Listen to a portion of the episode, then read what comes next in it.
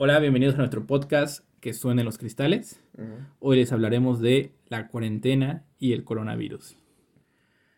Para hablar de esto, hoy tenemos aquí a Alejandro Pérez, alias Neveski. Hola, ¿qué tal? Y a su servidor, José Miguel Hernández, alias Pingo. Un gusto estar aquí, Pingo, la verdad. ¿Cómo has estado? Ah, bastante bien, bastante bien. Ah, ya sabes, un poco complicadas las cosas hoy en día. Pero bueno, vamos a darle esto, así que pingo, que Para empezar, los cristales. Hay que hacer que suenen los cristales. Claro, entonces procedemos al ritual. Uh, escucha eso. Sí, que suenen los cristales. Allá vamos. Entonces, como comentaba, les hablaremos de la cuarentena y el coronavirus. Este tema que acontece hoy en día, en el cual estamos inmersos porque no tenemos otra opción más que quedarnos en nuestras casas, seguir las indicaciones e intentar que esto salga lo mejor posible. Sí, pero de todas maneras, Pingo, eh, yo creo que la vida sigue, vamos, ahorita todavía está todo muy normal. Eh, las cosas sí han cambiado, evidentemente, pero lo que he visto hoy en las calles, aquí de nuestra 67 veces heroica Puebla de Zaragoza, donde nos ubicamos, las cosas siguen bastante normal hasta eso. Mira, yo, yo no te puedo comentar sobre esa situación. La verdad, yo desde hace tres semanas he mantenido, he, mantenido la cuarentena. Sí, sí, sí. Digo, fue una cuestión de que, bueno, yo me dedico, tengo un trabajo fijo y de ahí me voy a mi casa. ¿Me estás achacando cosas? No, no, no, no, achacando nada. Simplemente digo, desde hace tres semanas en el trabajo simplemente me dijeron vamos a, a, a practicar la cuarentena porque esto, mi, mi jefe fue consciente y dijo, al parecer sí, se viene una cuestión muy, muy, muy drástica. Entonces vamos a hacerlo. Y la ventaja es que en mi trabajo tenemos la opción de hacer home office sin ninguna diferencia realmente sustantiva. Bastante bien, ¿no? Bastante bien. Sí, entonces me gusta, me gusta esa oportunidad. Y como te digo, yo desde hace tres semanas le he estado guardado perfectamente, por lo cual yo no sé qué está pasando en el exterior a lo mucho. he salido dos o tres veces aquí afuera de mi casa, que a la miscelánea, que a dar una vuelta en el parque y no más. Ah, entonces digo, tú es el que has estado afuera más. Está bien, sí, está bien, una parte responsable, se agradece. No, no, no, no digo irresponsable, hay, necesidades que, que, se tienen que cumplir y, y, hay obligaciones que se tienen que cumplir. Pero cuéntanos, ¿por qué dices exactamente esa parte de que sigue todo muy normal? Para mí no lo ha sido. Bueno, en los lugares a los que fui, este, ahorita de hecho, eh, visité cierta cadena dedicada a vender herramientas y otros enseres para la construcción muy conocida. Sí, sí, sí. Sabemos las palabras. Muy conocida. Una que es de casa y que. Sí, exactamente. que es un depósito. un depósito de un casa. Un depósito de casa. Sí. Y había un montón de gente. Bastante. Bastante diría yo. Quizás parecía un día normal, como si fuera incluso quincena. Bueno, no suelo frecuentar esa tienda, pero para mí era bastante gente, incluso comparado a los niveles que hay en, de, poblacionales que hay en Ciudad de México, Puebla, ¿no? También este, estaba hablando con uno de los empleados de allí y me decía que realmente no ha visto que cambie el nivel de... Eh, o sea, las ventas siguen igual. que van ahí, sí, exactamente.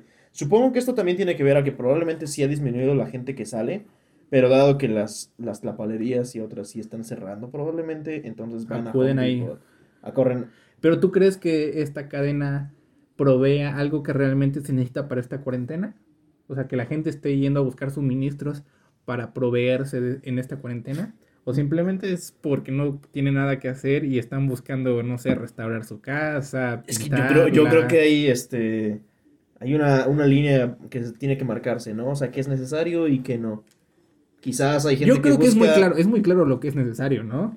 Obvio, o sea, obviamente, los víveres esenciales, tener tus frijolitos, tener tu arroz, tener tus pastas y tu agüita y no creo que necesites en este momento hacer arreglos a tu casa, no creo que necesites en este momento cambiar de pintura tu fachada. Son cuestiones como muy centrales las cuales se necesitan para respetar lo que se llama cuarentena, ya que otras personas estén buscando otras actividades para distraerse y que vayan a esta tienda de conveniencia para poder hacer esas compras para distraerse es diferente a lo que realmente necesitan. Sí, es un muy buen punto el que tú tienes, pero también este no sé, obviamente no son todas y no es siquiera un gran volumen, pero supongo que hay personas que trabajan de esto o necesitan o, se dedican a la plomería o a la carpintería o cosas de ese tipo. personas, personas que viven de ello y que necesitan, ok, eso sí, eso sí es respeto. Pero también hay que reconocer que no es la gran parte, digo, o sea, fui ahí yo para cambiar un bote de pintura porque de hecho ya había ido ayer y fui de nuevo hoy para cambiar un bote de pintura.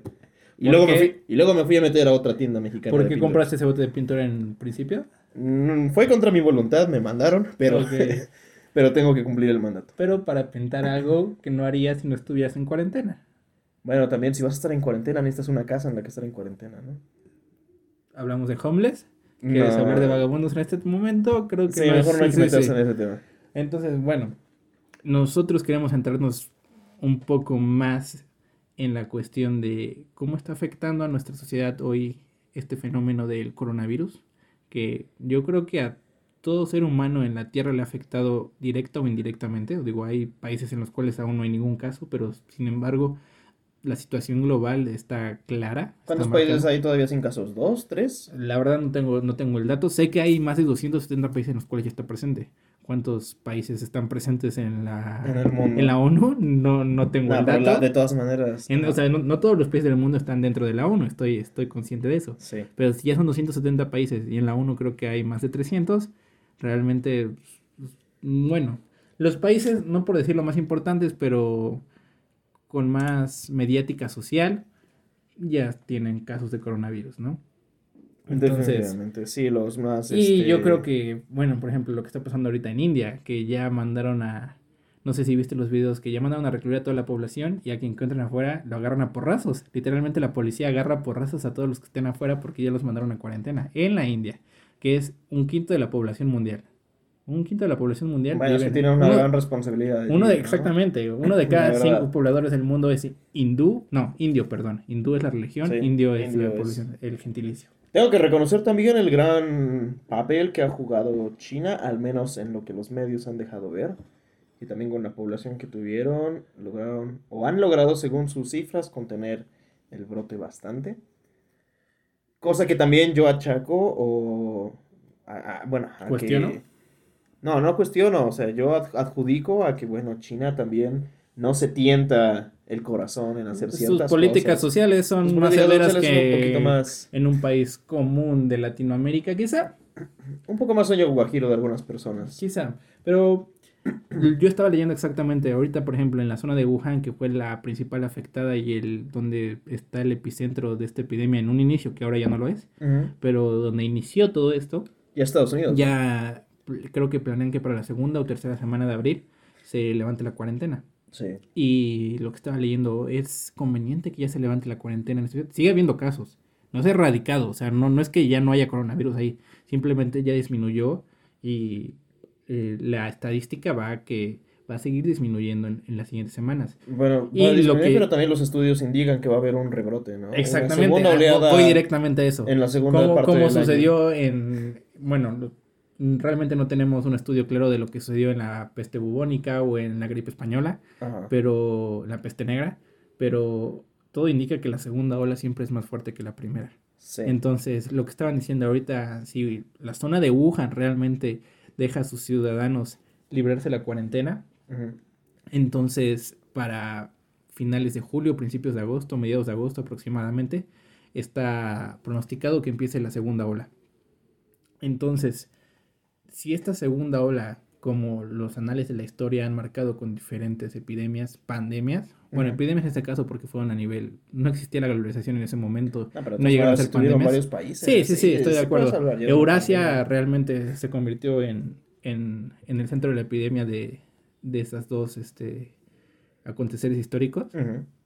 Entonces, indican que para la segunda oleada, realmente el número de infectados y el número de decesos va a ser mayor que en la primera oleada que estamos viendo actualmente. Sí, yo lo creo que es bastante, sobre todo porque la gente, lo hemos visto ahorita en redes sociales, ¿no? Está, está ya en estos días muy activo eh, el tópico, el trending de qué vas a hacer o qué vamos a hacer una vez que esto termine.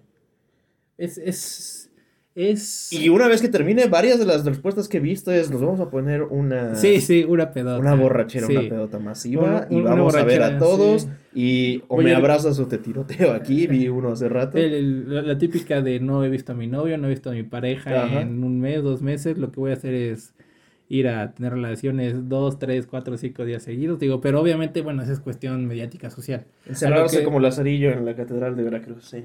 a, a lo que voy directamente es ¿Crees que, en primer, en primer punto, es consciente que se levante la cuarentena, en este caso en Wuhan? ¿Crees que ya, digo, nosotros no somos epidemiólogos, no somos estadistas, no somos científicos rigoristas, bueno, no, ni siquiera nos podremos llamar científicos principiantes, estamos en el intento de, pero tú crees que realmente sea conveniente ya levantar la cuarentena, tu perspectiva de ciudadano del mundo. No te estoy diciendo... Sí, desde ciudadano yo digo que se tiene que levantar, porque no estamos acostumbrados, nunca hemos pasado una, una calidad, un, un, estadio, nunca hemos estado en una situación de este tipo, no hemos, eh, por ejemplo, la gente que vivió a inicios del siglo pasado, eh, en Europa sobre todo, tuvo que pasar por todos los eh, los acontecimientos de la Primera Guerra Mundial, luego por todo lo que había en la Gran Depresión, y luego otra vez quizás, muy probablemente, los de la Segunda Guerra Mundial. Entonces, de cierta manera, es como, sí está feo, pero no hay novedad en eso. Es, lo que comentábamos. Para nosotros es la primera vez, la primera vez que de verdad no restringen tanto. Nuestra generación, hablando de millennials para adelante, ¿crees que habíamos vivido alguna crisis similar a la Primera, Segunda Guerra Mundial, crisis de los misiles, la Guerra Fría? Un, yo creo que el declive económico del 2009 es lo más cercano que hemos vivido y realmente no lo sentimos porque no nos dábamos cuenta. Para nada. Yo, yo, yo, definitivamente, o sea, me acuerdo cuando lo estábamos viendo en la preparatoria. Eh, Inicios de la preparatoria. Inicios de la preparatoria, sí, o sea, la preparatoria y todavía ya en, en, en, la universidad, en las materias de economía, viendo qué onda, qué pasó con el, la crisis del 2008 y que fue una crisis fuerte, fuertísima. Que nosotros no nos dimos cuenta realmente. Sí, yo no me di cuenta, en lo personal. fue muy fuerte. Ahora que lo reflexionas, que ves, que ves la historia, que ves eh, las narraciones, que ves los datos de ese momento, fue una crisis muy fuerte económicamente y que nosotros por no tener noción de lo que era la economía en principio no te dabas cuenta de lo que estaba sucediendo. Y por ello yo creo que no yo creo que sí es fundamental para nosotros desde nuestra perspectiva como ciudadanos globales, como ciudadanos normales, ciudadanos comunes, el hecho de que se levante la cuarentena, porque si estábamos, no tenemos nada con qué comparar esto, no tenemos una experiencia anterior, estamos acostumbrados a que todo sea inmediato, eh, cada, o sea, la, la, debido a las tecnologías todo es inmediato, y ya cualquier espera es básicamente un insulto para nosotros. Sí, nosotros no tenemos paciencia. No tenemos paciencia. Yo me he dado cuenta, nosotros no tenemos paciencia. Entonces, mira esto, de hecho, ni siquiera aquí en México se ha declarado una cuarentena. Obligatoria, ¿no? Es sana distancia. Un toque de queda, una no hay obligatoria, no. No hay cuarentena. Yo puedo ir ahorita al súper, puedo ir a correr al parque, puedo ir... Ya no hay bares abiertos porque eso sí se ha restringido, pero puedo ir a ponerme... Pero realmente... hacer una fiesta en mi casa e invitar a 40 personas y no va a haber ninguna consecuencia. Bueno, probablemente ahí sí. ¿No? Si, Hay, si hay más de 100 personas, o bueno... Por, eso digo, una Si hay una cantidad grande, pero 10 personas, 15 personas ya. 40 personas. 40? personas que meta ahorita a mi casa. ¿Tú crees que va a haber alguna consecuencia si yo invito a 40 personas a mi casa? Y no tenemos que llegar a tantos extremos. si sales a la calle, no hay ningún policía que te esté parando y preguntando si es esencial lo que estás haciendo. Exactamente. Como, en, como Argentina ya lo hizo. Argentina desde hace dos semanas creo que implementó el, el toque de queda o la cuarentena obligatoria. Colombia ya lo hizo también. Ecuador ya lo hizo. ¿Y México? Y aún así, mira dónde estamos. O sea, mucha gente que incluso no se está quedando quiere salir, o sale, o, ya de plano. Y sí, ya, están desesperados, exactamente. Ya estamos desesperados. Pero lo que voy, lo que tú decías en la otra ocasión que estábamos platicando, dice, en la Primera y Segunda Guerra Mundial, ¿cómo lo enfrentaron? Pues tenían que ir a pelear, tenían que vivir el ah, hambre, tenían que vivir la situación. Lo, lo único que tenemos que hacer nosotros es quedarnos en nuestra casa. Y ni eso estamos logrando. Sobre todo porque... No, no se compara con ir a un campo de batalla, no se compara con que ya no tengas víveres, porque víveres tú vas al súper ahorita y ahí por demás. Oh, bueno, en otra cosa, aquí tengo que, que clamar, este, bueno, tengo que declararme culpable porque no solamente fue cambiar mi bote de pintura, fue el Costco. ¿Y en el Costco cuánta gente había? Que salí con un paquete de galletas porque ya no había cloro y no había papel. Pero, ok, lo que estás haciendo son cosas muy específicas que no son imprescindibles. A lo que voy, si tú realmente quieres hacer tu despensa normal en el Costco, en cualquier supermercado. Bueno, sí, alimentos todavía hay. Exactamente, tú no estás sufriendo de hambre, ni vas a sufrir en las próximas semanas. Eh, eso no lo podemos decir. Mm, yo estoy seguro de que no. Ok, ok. No vas a sufrir de hambre en las próximas semanas, ni en los próximos meses. Espero que sí A lo que voy, lo único que tenemos que hacer nosotros es quedarnos en nuestra casa, donde podemos eh, ejercer diversas actividades donde podemos, en mi caso, hacer el home office, seguir aportando a la economía, seguir haciendo nuestras actividades de una forma un poco diferente, quizá no tan productiva como lo haríamos si estuviéramos en nuestras actividades normales cotidianas, pero podemos seguir actuando a favor de nuestra economía, a, favor de nuestra sociedad. Es lo único que tenemos que hacer, lo único. Y sin embargo, la gente no lo está respetando al 100%.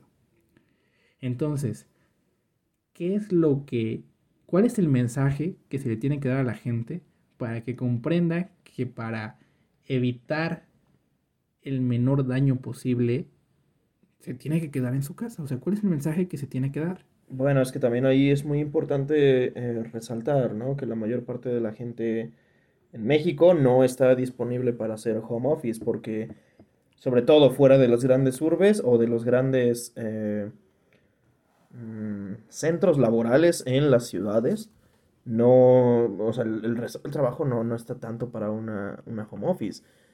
Sí, podemos pedir cosas por Amazon nosotros y quedarnos en casa, pero al fin y al cabo el, el de la tlapalería el que vende esquites, los que se dedican al comercio como tal, no tienen todavía esa parte de... El de la tlapalería puede buscar su stock, subirlo a Mercado Libre, subirlo a Facebook. Sí, puede hacerlo, pero también eh, aquí hablamos de barreras, porque el gobierno, por ejemplo, está diciendo sí, quédate en tu casa, pero muchas de las personas que tienen tlapalerías es gente, digamos, mm, probablemente mayor a 40 o de 50 años, y que no está, no está versada ni familiarizada con la venta sí, electrónica. Estoy de acuerdo, estoy de acuerdo. Que eso sí es bastante de nuestra generación. Sí, ya es una cuestión milenial. Entonces, este... Yo entiendo eso, o sea, no le voy a decir a la gente que si tiene que ir a trabajar, no salga porque lo necesita, porque lamentablemente en México y en la mayoría de los países de Latinoamérica, si no es que en todos los países de Latinoamérica la gente vive al día. Sí. Y hay mucha gente que la que vende esquites, el, albañil, el plomero. Los que venden churros. Los que venden churros, que, si no salen a trabajar no se ganan el sueldo del día. Y no tienen para comer el siguiente día si no trabajan. Entonces, yo tampoco puedo criticar y decirles, ah, que es responsable porque están saliendo. Yo estoy consciente de la situación. Pero vamos al siguiente punto. Entonces, ¿qué medidas debe implementar el gobierno para que esas personas puedan estar tranquilas y guardar la cuarentena, sabiendo que van a tener no el mismo ingreso, no la misma manera de, tener los recursos que tienen si trabajan normalmente, pero que van a sobrevivir a esta situación. Yo creo que ahí está lo interesante de, todo esto también. Nuestra generación está muy acostumbrada a que no pase nada. No solamente nosotros los millennials también. O sea, aparte de las crisis económicas, realmente no ha habido sucesos. Ahorita solamente me acuerdo del terremoto del 85 y que fue muy localizado en la Ciudad de México este, que de verdad haya tenido una disrupción mayor en la, en la forma de vida cotidiana para ese tipo de personas, que de verdad ya tuvieran que dejar de hacer lo que hacen día a día. Este, estoy hablando aquí de nuestros papás, incluso de nuestros abuelos. también más cercano el temblor del 2017. Ok. En Ciudad de México también. también. tuvo dos semanas en las cuales a nosotros también nos afectó. Y una o dos semanas tuvimos que estar igual, no en cuarentena, pero interrumpió nuestra rutina, interrumpió nuestra actividad normal, interrumpió la economía. Pero no lo ha interrumpido en niveles de los que ya haría sucesos de verdad mayores y que de verdad cambian la historia. Consecuencias mayores. Como en este caso epidemias. O sea, estamos hablando ya de escenarios apocalípticos sería quizás el, el punto, ¿no? apocalíptico se me hace muy grande la palabra, pero escenarios... Pues es que estamos hablando de una guerra, estamos hablando de una epidemia, estamos hablando de una catástrofe natural de verdad mayor, que por eso, por eso hablo, el, terremoto del 85 y ahorita apenas en el 2017, ¿fue el 17? Sí, 7 creo. Este, también en la Ciudad de México y bueno, en, en partes de Oaxaca y en partes de Tabasco, obviamente en otras ciudades, pero no a un grado de disrupción mayor. Así que de verdad... Sí, dos semanas volvimos a la cotidianidad. Ahorita, ¿cuánto vamos? Yo digo, en mi caso, voy tres semanas y parece que va a ser otro mes mínimo. Mínimo otro mes. O sea, alrededor de. Hay estudios que pintan tres meses al menos. Sí, o sea, digo, lo mínimo. O sea, hay, estudios que marcan que hasta agosto va a empezar a comenzar.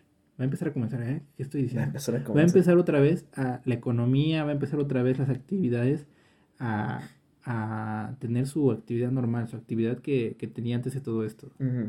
Entonces, Estoy de acuerdo en todo lo que me estás diciendo sobre que quizá estamos viviendo una disrupción de nuestra actividad cotidiana y que es muy fuerte, que ha presentado realmente un antes y un después en nuestra en nuestras vidas, porque sí lo va a hacer. O sea, tú cuando tengas... Oh, ahí no, no hablamos también de, o sea, hablamos de la crisis del 2008, no hablamos del antecedente del 2009, de la H1N1. Ah, del antecedente de, de, Siento que no me afectó tanto. Yo tampoco.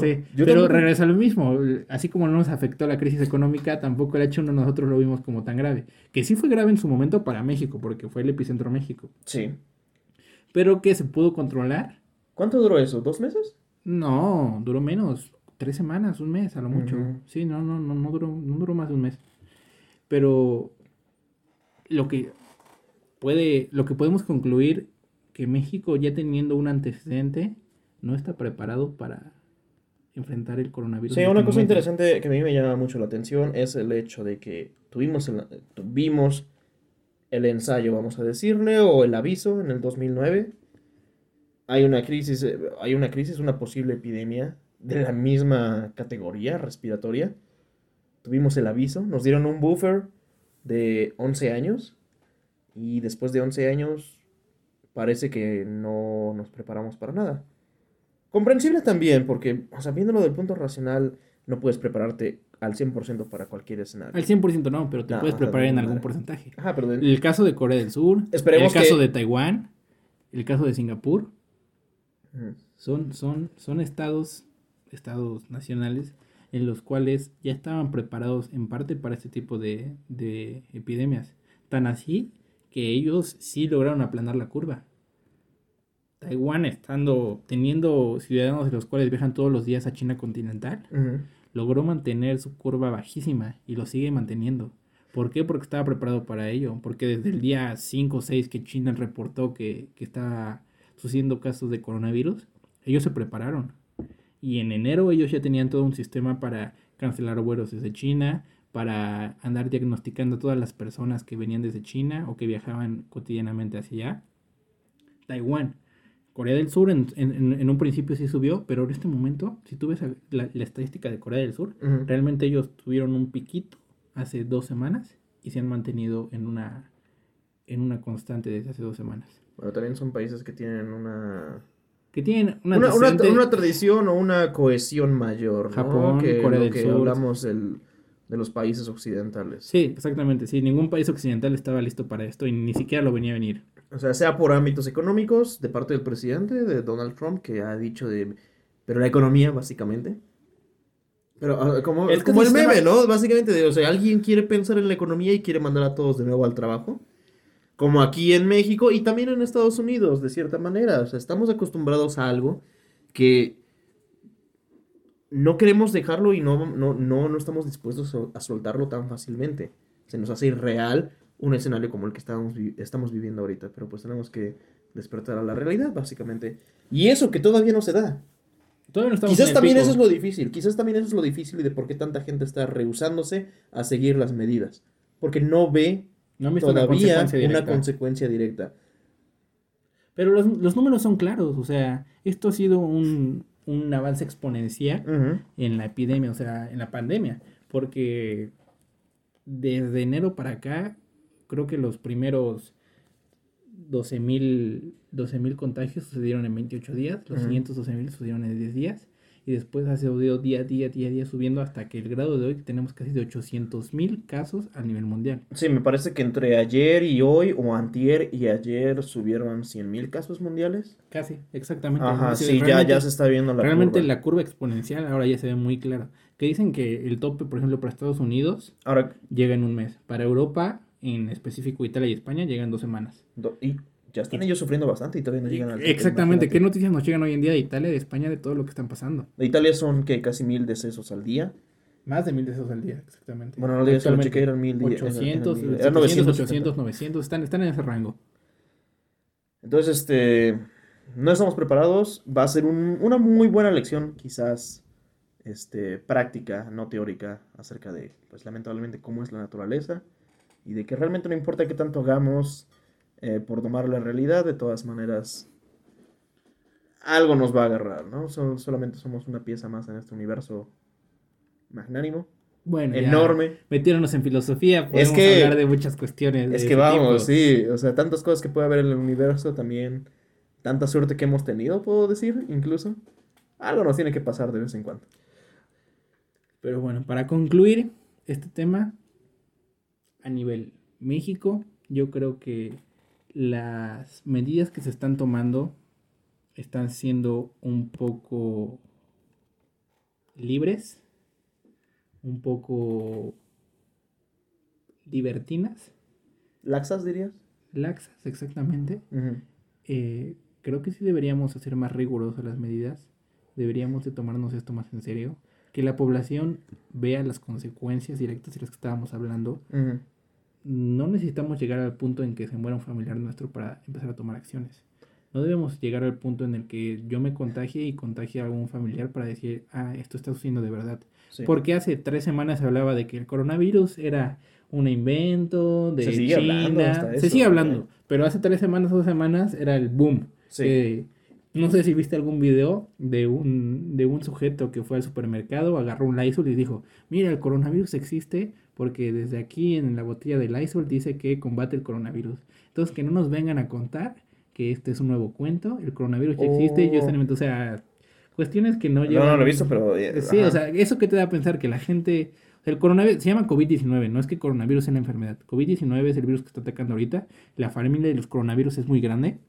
COVID-19 es el específico que hoy estamos tratando. Pero la gente cree que realmente es una artimaña, es un circo mediático el cual estamos tratando hoy porque hay intereses más grandes de por medio. Y digo, si así sucediera, nunca lo vamos a saber. Jamás te vas a enterar que sucede. Lo que yo pienso y lo que yo creo es que nos tenemos que basar en los hechos y en lo que estamos viendo día a día, que es real y que está sucediendo y que no podemos ignorar y decir que son inventos del el gobierno mexicano, chino, estadounidense, como lo quieras ver. Debemos actuar. Digo, si es un invento, no es un invento, nosotros no lo sabremos nunca y no podremos llegar a analizar a ese punto porque son cuestiones que nos rebasan a nivel de poder, no sé cómo lo quieras ver. Sí, claro. Pero sí tenemos que tener claro, creo yo, que a lo que estamos viendo nosotros como ciudadanos del mundo, regresamos al mismo punto, es que debemos de respetar todas las restricciones que se están poniendo para evitar que esto se vuelva más grave. Porque todos sabemos que la crisis económica que ya está y que se va a venir.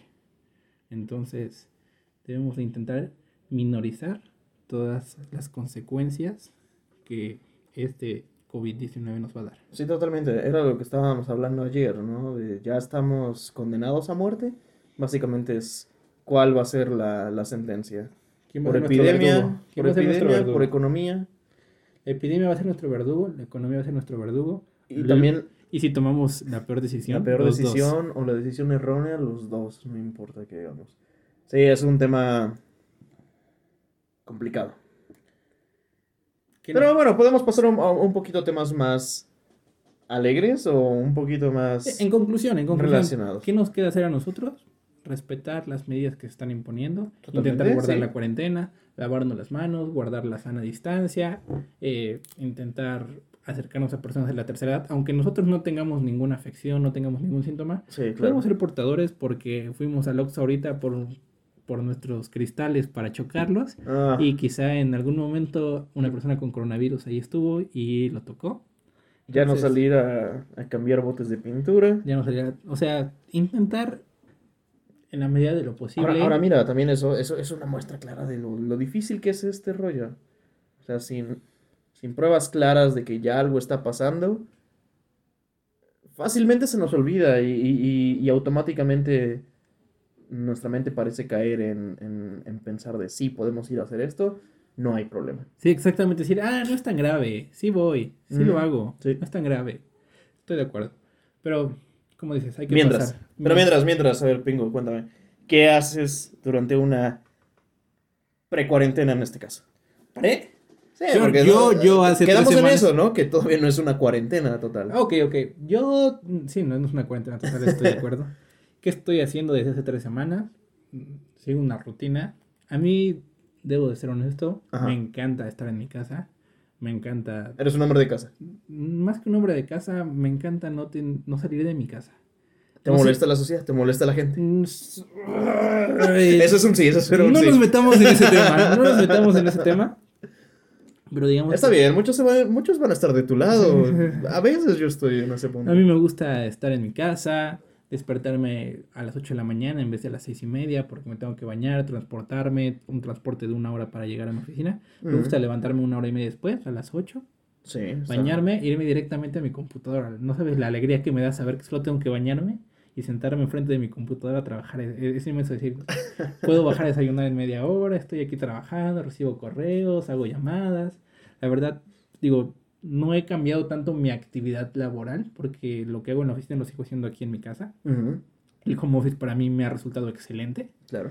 Entonces, ¿qué estoy haciendo en esta pre-cuarentena, como le estamos llamando? Eso. Tengo una rutina muy clara. Me levanto, me baño, voy a mi computadora, comienzo a trabajar. Yo regularmente trabajo de 9 de la mañana a 3, 4 de la tarde. Y después de las 4 de la tarde dedico mi tiempo a, no sé cómo llamarlo, mis pasiones, mis hobbies, mis actividades, trabajar para cumplir mis sueños. Porque eh, mis sueños cambian muy constantemente, pero sin embargo me estoy informando todo el tiempo de ellos. Me gusta el stand-up comedy, me gusta el póker, me gusta la Fórmula 1, me gusta el streamear. No, es muy interesante, que quizás a la audiencia le gustaría que tocáramos cosas, cosas, momento. Exactamente, cosas que puedo hacer desde mi computadora.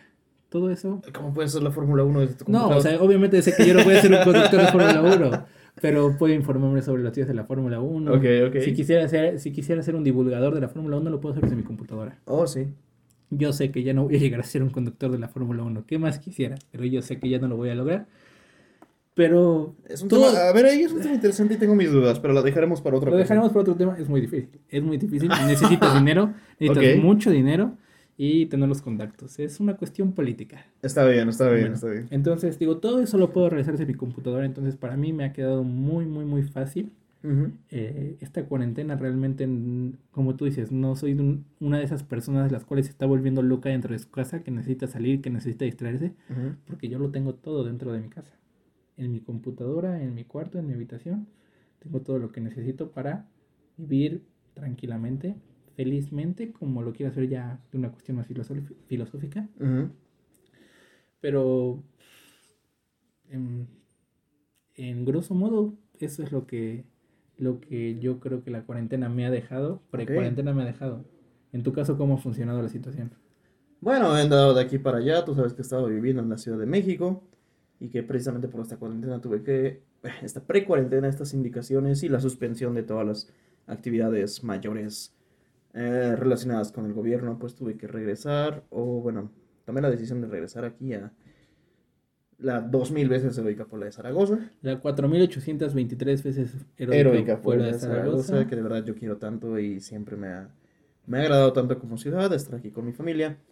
Y en estos tres días que he estado aquí, pues digo, se me ha pasado en desempacar y este tipo de cosas y acomodar.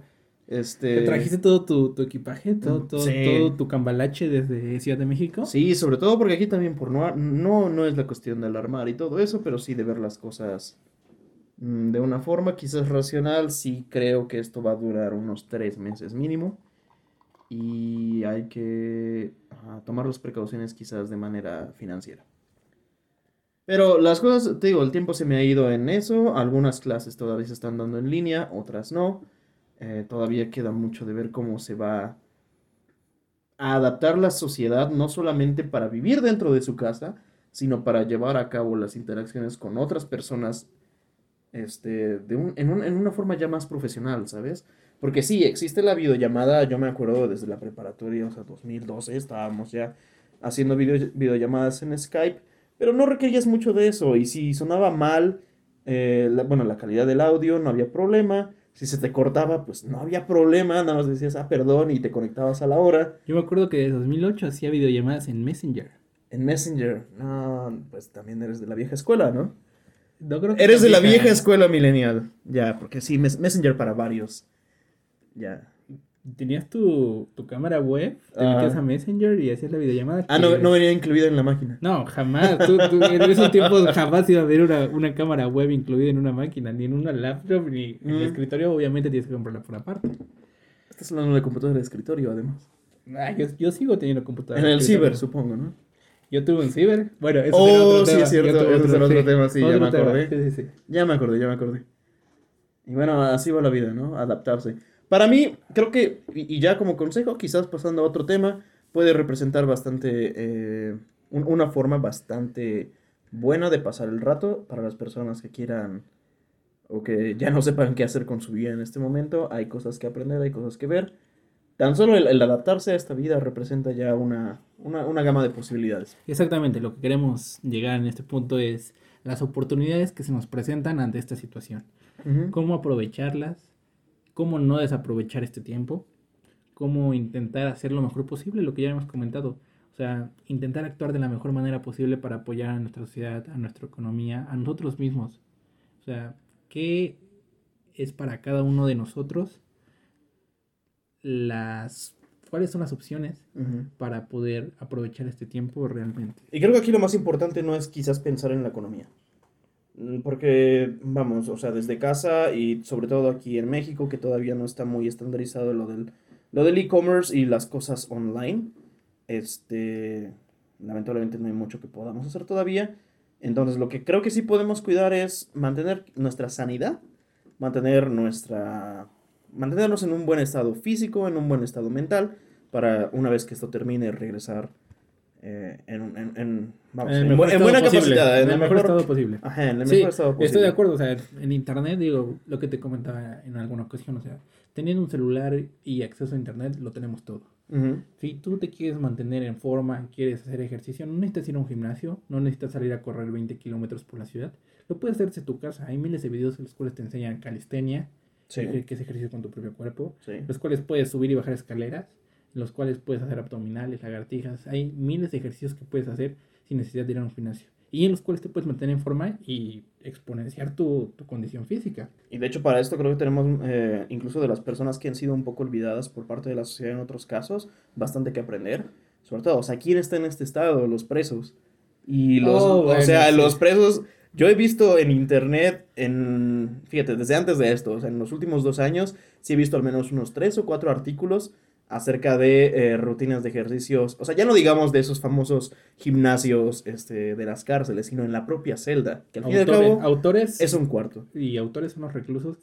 Sí, sí, sí, sí, sí, sí. De hecho hay uno que, que aparentemente, no comprobé la fuente porque pues cómo compruebas eso, pero aparentemente fue que el mismísimo Mike Tyson el boxeador cuando estuvo preso era la rutina que tenía dentro de su celda.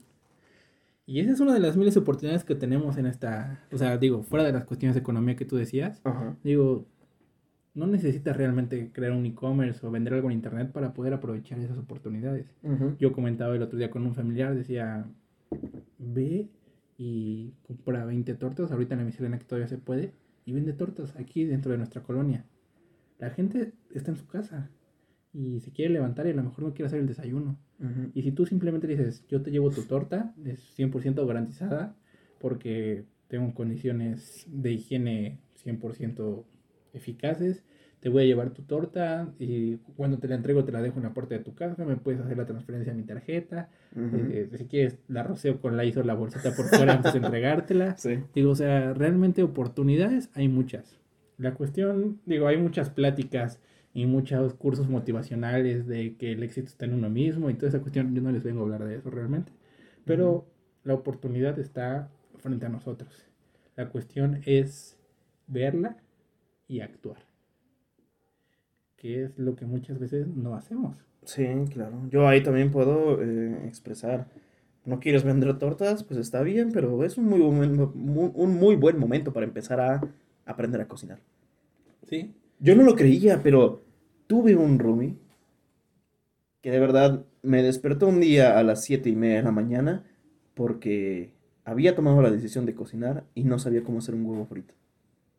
No sabía echar un huevo en un sartén. no sabía echar un huevo en un sartén. Y de verdad, dos semanas, todas las mañanas, apestaba el departamento. Aceite quemado. aceite y a, ¿sabes? Ese, ese olor acre que queda cuando la, cuando la yema Ah, se, se, recuece, se cose de más.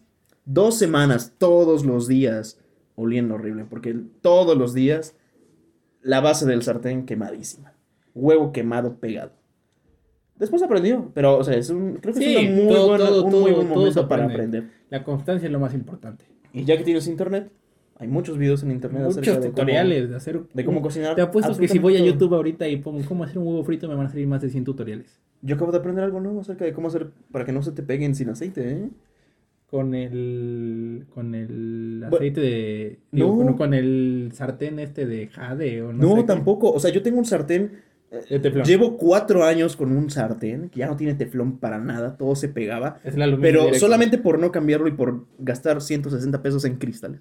En, bueno, o sea, en, en líquidos contenidos en cristal. Pues no cambiaba el sartén. Entonces, este, me hubiera servido bastante bien ver este video hace cuatro años. Pero aparentemente la técnica para, para que el huevo no se te pegue incluso sin aceite es solamente taparlo y a fuego lento. Y se cuece bastante bien. ¿Sabe bien? Sabe de hecho mejor porque no sé, no sé, no sé, las proteínas al parecer no sé qué proceso tengan, pero sabe mejor. No se te pega, no ocupaste tanto aceite o aceite para nada. Y tu sartén sirve. Tu sartén funciona. Ahí tienen un tip. Ahí hay un tip, ahí hay un tip. Yo no lo sabía, quizá ustedes tampoco. Ahí lo existe. Pero oportunidades. Oportunidades están, hay. están en todo momento. En situación de crisis, en situación normal. No es una cuestión que solo sea aplicada para, para esta situación que estamos viviendo. No, Ujú. no, no es realmente un tema central que digamos aproveche tus oportunidades en esta cuarentena. Es aproveche tus oportunidades en todo momento. Antes, durante y después de esta cuarentena. Totalmente. Las tuviste, las tendrás. Entonces, yo creo que con eso terminamos. Hay Con eso que- terminamos, hay que hay despedirnos, que, sí, me hay parece. que dejar la reflexión. La oportunidad está ahí. En este tiempo de cuarentena es donde más lo podemos notar, donde lo podemos potencializar. Hay que darnos cuenta de ellas y trabajar. Principalmente, ocuparnos en lograr que esas oportunidades se vuelvan un hecho. Totalmente, totalmente de acuerdo, Pingo. Y bueno, para despedirnos, hay que chocar los cristales de nuevo, probablemente. Y pues gracias por escucharnos. Gracias por escucharnos. este episodio, una prueba piloto de que choquen los cristales. Y yo fui José Miguel Hernández, Alex Pingo, Yo fui Alejandro Pérez Neveski. y que choquen los cristales. Gracias por acompañarnos.